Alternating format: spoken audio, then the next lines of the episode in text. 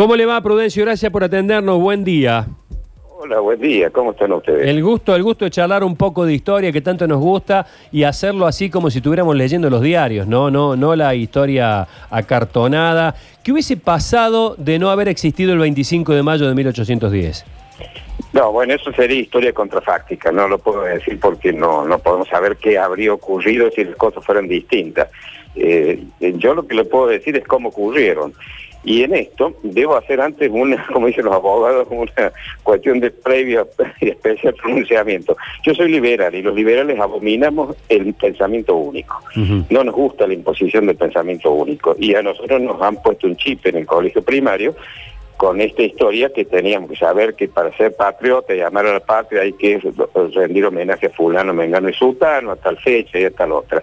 Yo quiero el libre albedrío, el que cada uno elabore su propio criterio, eh, por supuesto analizando los argumentos de uno y otro lado, y yo tengo una visión muy distinta, tengo una visión de Córdoba, y para Córdoba el 25 de mayo de 1810 fue una tragedia fue el comienzo de un proyecto de dominación de la Municipalidad de Buenos Aires, que destituyó en nombre del rey de los sagrados derechos de nuestro amado Fernando VII, destituyó al virrey, nombró una junta de su propia, de su propia este, municipalidad, el Cabildo, y quiso imponerla a todo el resto del virreinato en nombre del rey. Y como todas las capitales de gobernación le dijeron, no, espere, hagamos juntas como en España, pero cada junta, digamos, este, representa a la ciudad donde está, no a todo el virreinato. Ustedes no tienen derecho sobre nosotros, nosotros tenemos nuestro propio cabildo. Todas lo hicieron.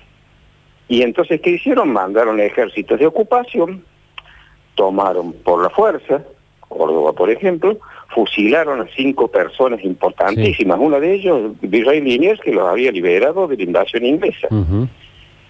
Y bueno, y ahí empezó una guerra civil que duró casi un siglo, en la que nos enfrentamos los argentinos que queríamos organizarnos a nosotros mismos en igualdad de condiciones y Buenos Aires que quería seguir dominándonos. Yo creo que eso a mí no me merece respeto, no me merece una celebración el 9 de julio es otra cosa.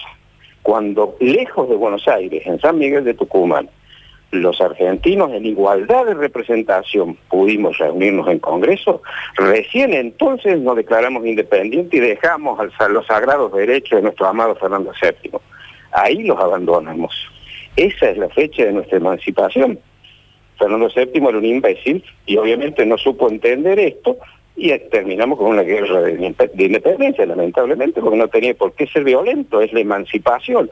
Es como cuando cada uno de nosotros llegó a una edad en que ya no necesitábamos depender de nuestros padres, nos emancipamos de ellos, pero no tenía por qué ser violento. Esto fue violento porque este rey era un imbécil, como le digo, que no supo entender lo que estaba ocurriendo. Lo que pasa, Prudencio, ¿eh? me, parece que también había otros intereses que, que bueno, que eh, eh, la corona al perder una colonia perdía mucho más que un que un dominio, digamos, perdía... En realidad no era colonia. Usted sabe que cuando estaba preso Fernando VII, este, la, las juntas de Cádiz, las cortes de Cádiz, que en la guerra contra Napoleón este, lo representaron, dictaron la constitución de 1812, la PEPA, la famosa PEPA. Este, y esa constitución decía que los reinos españoles de ultramar tienen los mismos derechos de las provincias que los reinos de España. Es verdad. Y, no, y nos invitaron a que nombráramos representantes en las Cortes de Cádiz.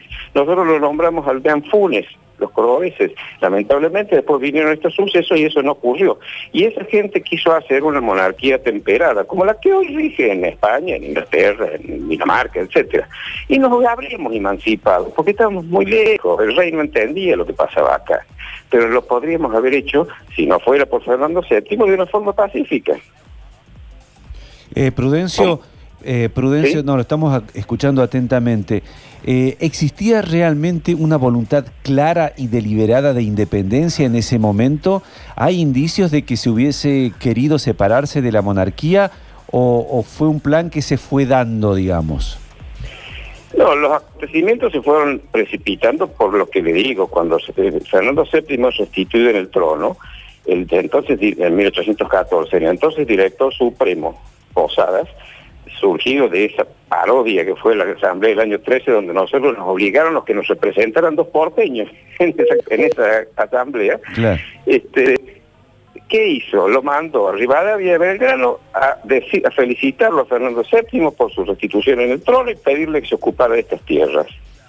Fernando no lo quiso recibir, le escribieron una reverente súplica, así lo llamaron, a su padre, Carlos IV, para que nombrara a su infante, a su hijo, el infante Francisco, Francisco de Paula, rey de estas tierras y, hicieran un reino nuevo aquí.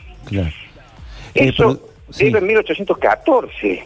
Entonces no me hablen de que estaban hablando, esta gente quería independencia. Sí, y no se les caía la boca el nombre de Fernando VII. Mm. Es decir, eh, nos han metido, nos han, nos han hecho un mito, nos han, lo mismo que la voluntad popular. ¿Sabe de las 400 firmas que pidieron la destitución de Cisneros? 240 creo eran militares. Claro. Eh, Esa junta, eso de criollos contra, contra españoles, es un disparate. En la junta, esa llamada primera junta, había dos españoles peninsulares, tres hijos de italianos, cuatro hijos de español y un criollo de varias generaciones que era Sabero, que no era porteño, sino que era alto peruano. Entonces, no es que sea mejor ni peor porque nació en un lugar u otro, por supuesto, pero no me vengan con que los criollos nos levantamos contra los españoles, porque es un disparate eso. Eh, poniendo eh, en una situación, eh, usted, si viviera en, el, en aquellos años, estaría con Liniers. Estoy escuchando bastante mal, ¿cómo dice? Que en caso de que usted estuviera hace 210 años, eh, iba a estar del lado de Liniers, digo, a lo mejor terminaba ahí con Liniers y con sus compañeros asesinados, digo. Por Es probable, porque todo Córdoba y todo Asunción y todo Montevideo y todo este, el Alto Perú se rebeló. ¿Y sabe lo que decía cuando vino el ejército de ocupación su comandante Ortiz de Ocampo, un riojano, cuando llegaba a Córdoba? Es porteño, dice, su patria está amenazada por los agentes de Napoleón venimos a restaurar el poder de Fernando VII. ¿Sabe lo que le dijo Belgrano cuando invadió el Paraguay? este, y eh, después lo derrotaron en Tuyutí. Y, eh, entonces este, el, coronel Cabañas le, intimó rendición, dijo, las armas del señor Fernando VII no se rinden en nuestras manos. Entonces, no me vengan con esto de que ellos querían la independencia.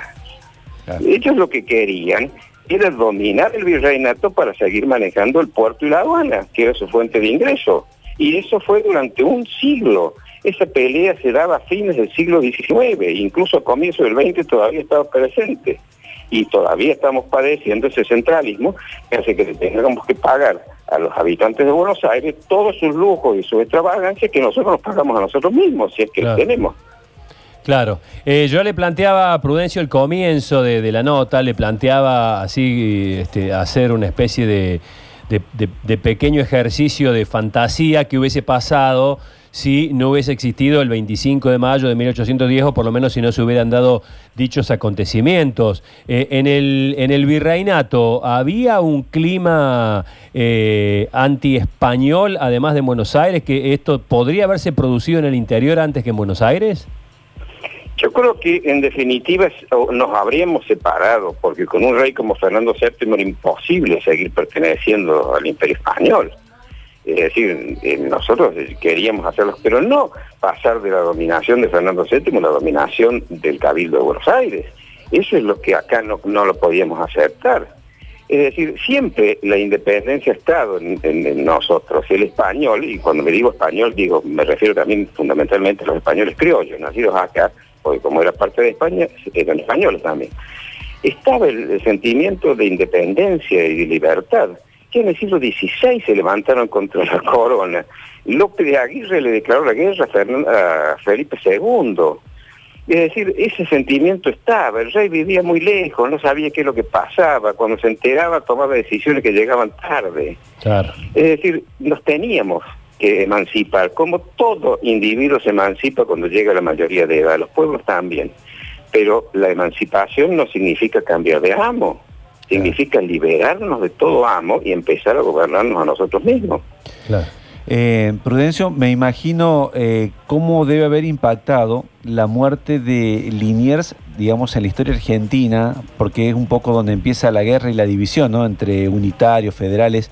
Eh, le pregunto también esto, ¿no? Eh, teniendo en cuenta que fue el gran defensor, el gran héroe del virreinato y de pronto eh, tuvieron que mandar a, matarlo, no se animaban a, hacerlo quienes lo, lo, detuvieron, por lo tanto Moreno fue inflexible y lo mandó a Castelli para, para ejecutarlo. Me imagino que esto fue una, una herida grande para la patria que se estaba formando. La patria estaba formada, porque la patria es un sentimiento de pertenencia a la tierra de nuestros mayores. Y esta es nuestra patria.